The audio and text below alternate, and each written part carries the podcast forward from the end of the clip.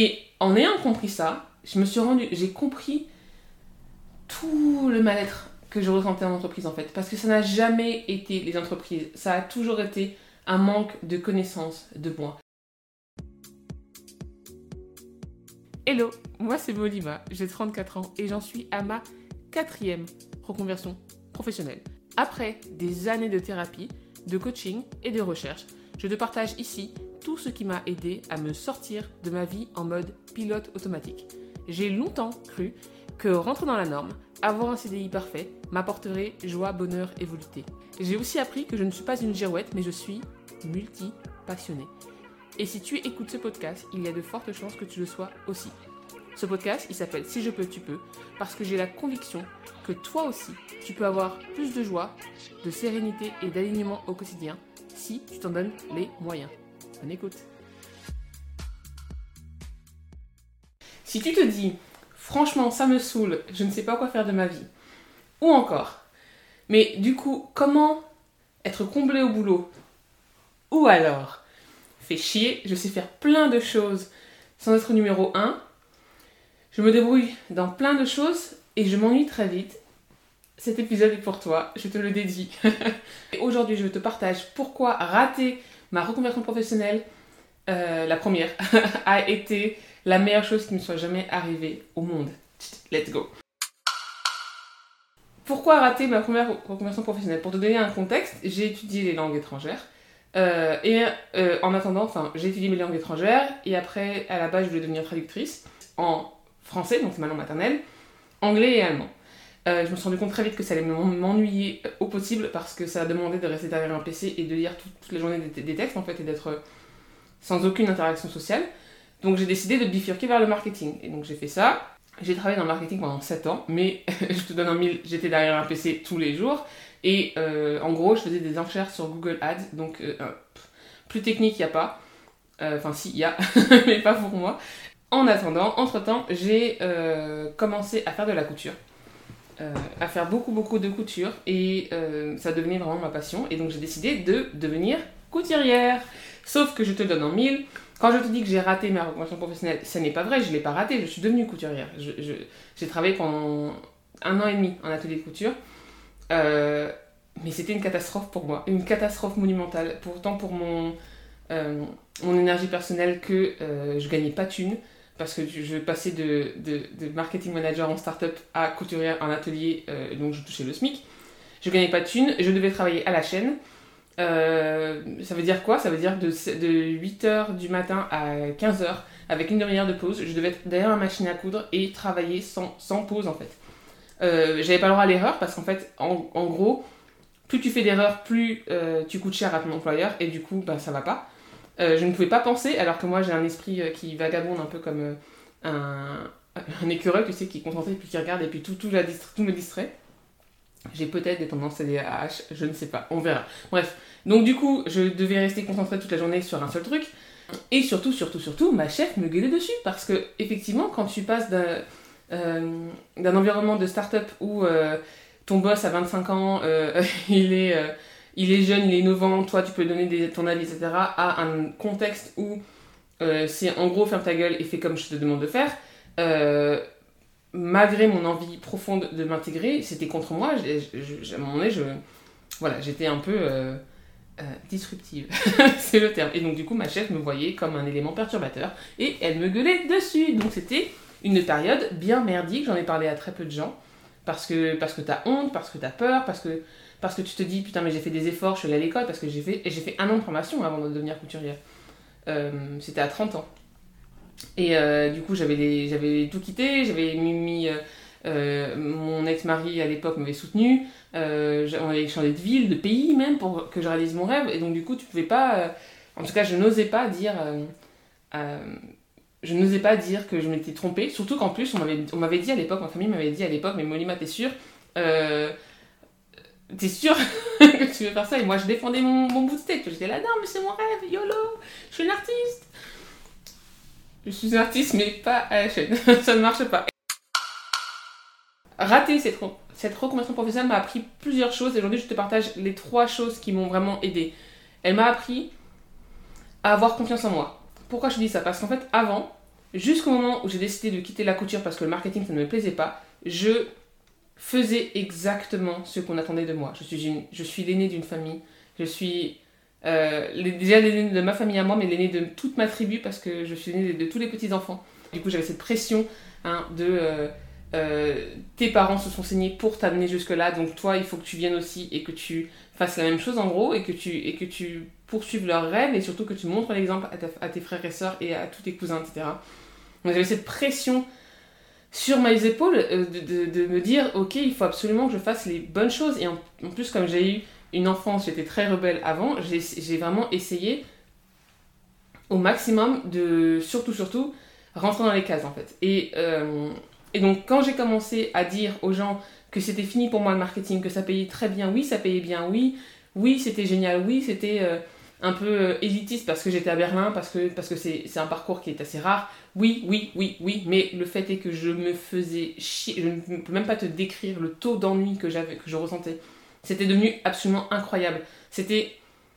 Euh, c'est tellement loin maintenant qu'il faut vraiment que je me remette là-dedans, mais, mais vraiment, j'étais à mon bureau, j'arrivais le matin, j'étais la mort dans l'âme. Je restais là parce qu'il fallait rester là, il fallait faire acte de présence. Et je voyais tous mes collègues en fait s'agiter. Et moi j'avais déjà fini mon boulot parce que la majorité de ce que je faisais était automatisé. Mais par la suite, j'ai appris que c'est parce que je travaille vite et c'est pas du tout pour me, vanter, c'est juste un fait. Je travaille vite. Donc j'ai réduit mes heures, mes heures quand après avoir eu mon, premier fils. J'ai réduit mes heures, j'étais à 28 heures par semaine. Euh, en Allemagne, c'est 40 heures, euh, une semaine de travail classique. Donc j'étais à 28 heures. Euh, et malgré ça, je m'ennuyais toujours parce qu'à bout d'un moment, tu as fait le tour de ton travail. Et il n'y a rien de nouveau. Et pour, pour pouvoir euh, euh, avoir de nouvelles euh, responsabilités, ça, ça veut dire aussi avoir ben, plus de travail en fait. Et donc, c'était pas du tout ce qui m'intéressait. Donc, j'ai décidé voilà, de bifurquer vers la couture.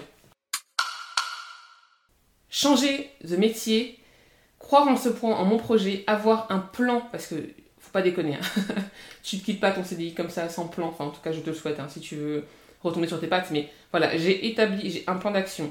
J'en ai parlé à mes proches et j'ai résisté aux tentations de, revenir à la case départ parce qu'on me parlait aussi de, de, changer de métier, mais j'avais déjà changé de boîte.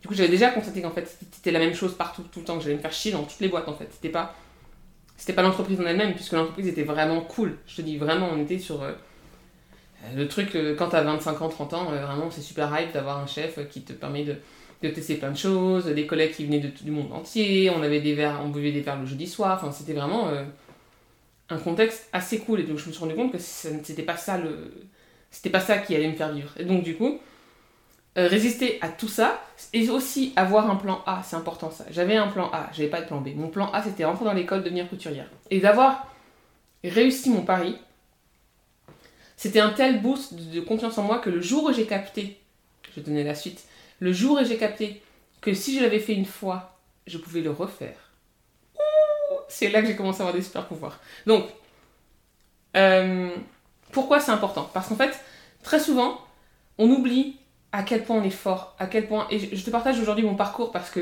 avec passion, parce que, parce que je, je vois tellement de gens avoir peur. On me l'a encore dit, il y a encore quelqu'un que j'ai coaché aujourd'hui qui me l'a dit. J'ai peur de prendre une décision, j'ai peur de sauter. Mais en fait, c'est une illusion, c'est dans la tête, putain. Il n'y a, pas. Et je lui ai dit à cette personne-là qu'en fait, dans le pire des cas, tu reviens à la case départ. Le pire qui puisse t'arriver quand tu prends une décision de changer ta vie, de, de transformer ton existence, d'aller vers ce projet, de te lancer dans un projet qui te fait kiffer, le pire qui puisse t'arriver, c'est de revenir à la case départ. Et mon Dieu, c'est génial de savoir ça parce que, parce que Déjà, c'est pas vrai, tu ne reviendras pas à la case départ. non, non, non, parce que tu apprends tes erreurs, n'est-ce pas? On fait une erreur une fois, on l'a fait deuxième fois, c'est un choix. Donc tu vas pas faire le choix de revenir en arrière. Mais au-delà de ça, tu vas te rendre compte que la situation dans laquelle tu es maintenant, c'est viable. Je veux dire, mon gars, tu payes tes factures. Tu, vois, tu, payes tes factures, tu as un toit de ta tête, tu as à manger, tes enfants sont propres. Euh, tu... La vie est belle, ok? Si tu me regardes en live ou si tu écoutes ce podcast, ça veut dire que la vie est belle pour toi. Donc, rends-toi compte que personne va mourir si tu prends, si tu établis un plan d'action détaillé et précis sur ce que tu veux et que tu sautes le pas. Personne ne va en mourir. Et c'est vraiment important de se rendre compte de ça. Et Surtout, surtout, surtout, si tu te trompes, que tu te plantes, que tu n'es pas dans la bonne direction, tu peux déjà bifurquer avant de revenir en arrière. Déjà, déjà tu bifurques et tu te poses des questions. Ok, qu'est-ce, pourquoi ça n'a pas marché? Qu'est-ce qui fait que je me suis pas plu dans ce nouveau projet-là? Et comment je peux faire pour aller vers quelque chose qui me plaît encore plus? C'est un super pouvoir. La très grande majorité des gens ne font pas des choses qui les font kiffer.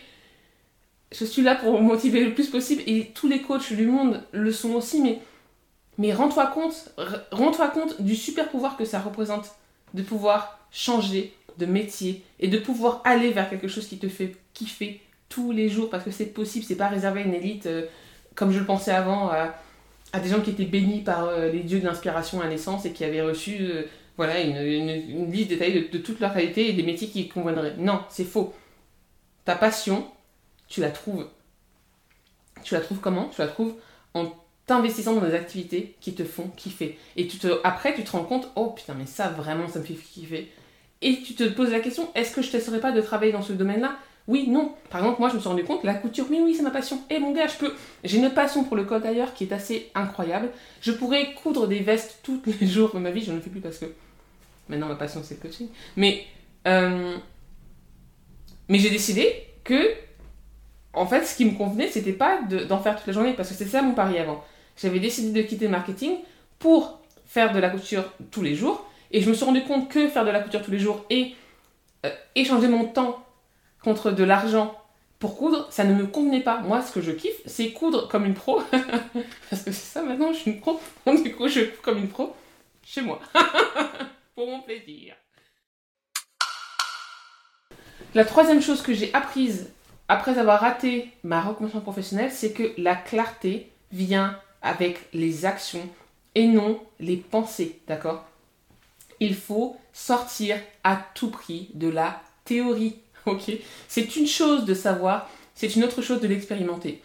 Et quand tu te retrouves confronté à la réalité, et c'est pour ça que j'incite toutes les personnes que je coach à vraiment passer un coup de fil, demander si tu peux faire un test, un, essai gratuit, euh, un stage gratuit, si tu peux faire un stage d'observation, si tu peux rencontrer la personne, si tu peux aller boire un café, parce qu'il faut que tu te confrontes au réel. Pareil, les gens me disent Ah, mais j'aimerais bien faire un cours de danse, machin chose. Mais, mais, mais vas-y, bouge Parce que au mieux, tu te rends compte que c'est ton kiff total et que, et tu veux faire ça pour le reste de tes jours, et au pire, tu te rends compte que vraiment ça ne te plaît pas, et si ça ne te plaît pas, on passe à autre chose en fait.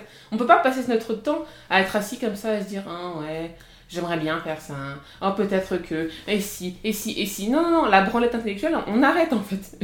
Je, suis passionnée, mais bienveillante, mais vraiment, je, je ne saurais que trop t'inciter à trouver, trouve le moyen de sortir de la théorie et d'aller te confronter directement au réel. Va voir des gens qui font le métier que tu rêves d'exercer. Pose-leur des questions. Les gens sont ravis de partager leur expérience, vraiment, vraiment ravis.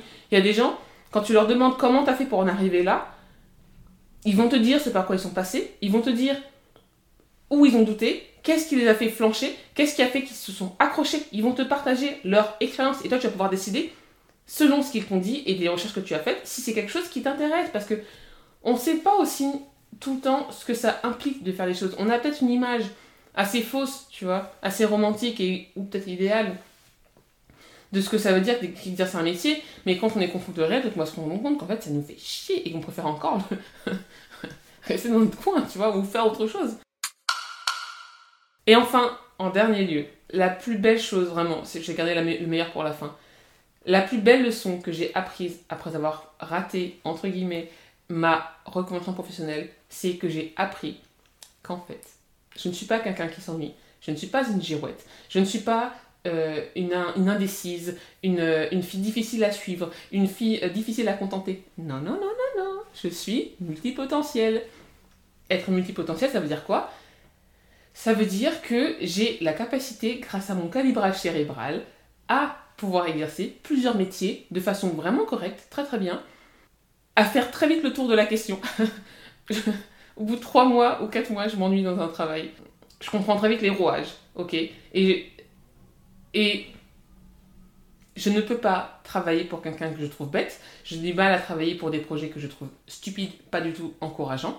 Euh, Et en ayant compris ça, je me suis rendu, j'ai compris tout le mal-être que je ressentais en entreprise en fait. Parce que ça n'a jamais été les entreprises, ça a toujours été un manque de connaissances de moi. Et les philosophes grecs nous le disent depuis des millénaires, tous les textes, tous les textes des sages le disent, la connaissance de soi c'est la clé en fait. C'est la clé de vous, de ton existence. Et savoir qui tu es, savoir que je suis multipotentiel me permet aussi de me détacher du regard des autres. Parce qu'en fait, les gens, ma famille, me prend pour une uluberlu. je crois que je les, je les sidère.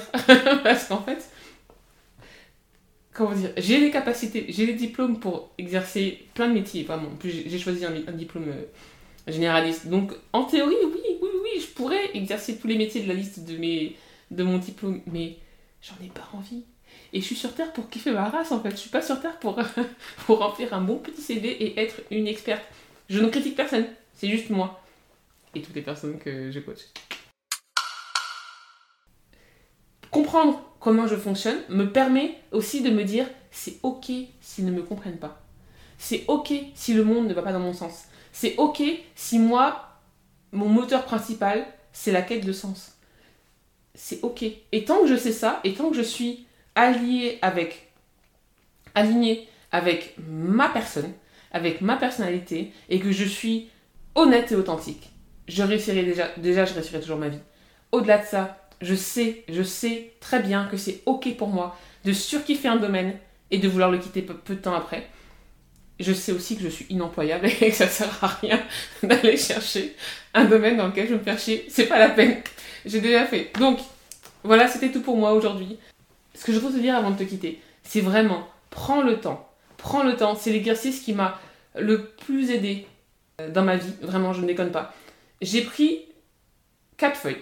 ce que j'allais dire. J'allais te dire, prends une feuille et un crayon. Non, prends un crayon et quatre feuilles, ok?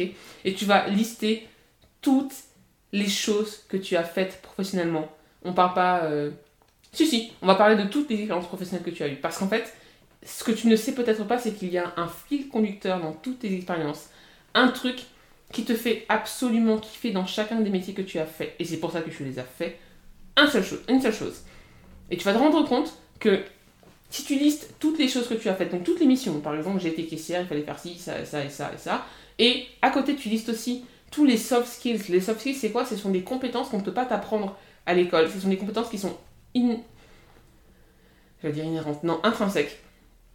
Euh, et qui font partie de l'intelligence émotionnelle, d'accord? Tous ces soft skills-là sont hyper importants. Parce que tu vas te rendre compte, en fait, que, que déjà, tu es hyper compétente dans plein de choses. Vraiment dans plein de choses. Et on va arrêter de se sous-estimer à un moment donné. Et tu vas te rendre compte aussi qu'il y a beaucoup de postes dans lesquels c'était pas tant le poste qui te faisait chier, c'était la façon dont, dont était articulé le travail en fait. Si ça, se trouve, pardon j'articule, le cadre était beaucoup trop restreint pour toi, alors que toi, tu as une personnalité qui est explosive, ou tu es un grand rêveur, ou, ou j'en sais rien. Mais il y a, quelque chose, il y a un fil conducteur. Tu es la même personne depuis que tu es petit, en fait. Et quand tu étais petit, tu voulais pas être dans un bureau coincé à faire des trucs qui t'emmerdaient. Non, non, non, non, non. Et il y a des gens que ça fait surkiffer, et tant mieux pour eux, franchement. Et, tant mieux, heureusement pour nous, parce que parce que les rêveurs, ils ont besoin de gens qui sont sur Terre. sinon, ça marche pas. Donc, et les gens qui sont même plus sur Terre ont besoin de, de rêveurs comme nous. Donc, je vais quitter là-dessus. Fais la liste de toutes tes compétences. Ça, ça me prend au moins une belle demi-heure selon, ton âge. Réalise quel putain de badass tu es. Réalise tout ton potentiel et réalise, réalise surtout hein, que parler c'est bien, penser c'est bien, agir c'est beaucoup mieux. Je te souhaite la plus belle des semaines, je te souhaite d'être aligné, de faire la paix avec toi, de te rendre compte de la badass que tu es. Salut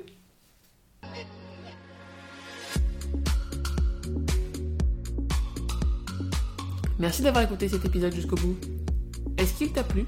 Parce que si c'est le cas, n'hésite pas à le partager avec quelqu'un qui pourrait en avoir besoin. Et si tu veux soutenir ce podcast, je te demanderai de laisser un avis sur Apple Podcast et de t'abonner. À bientôt Salut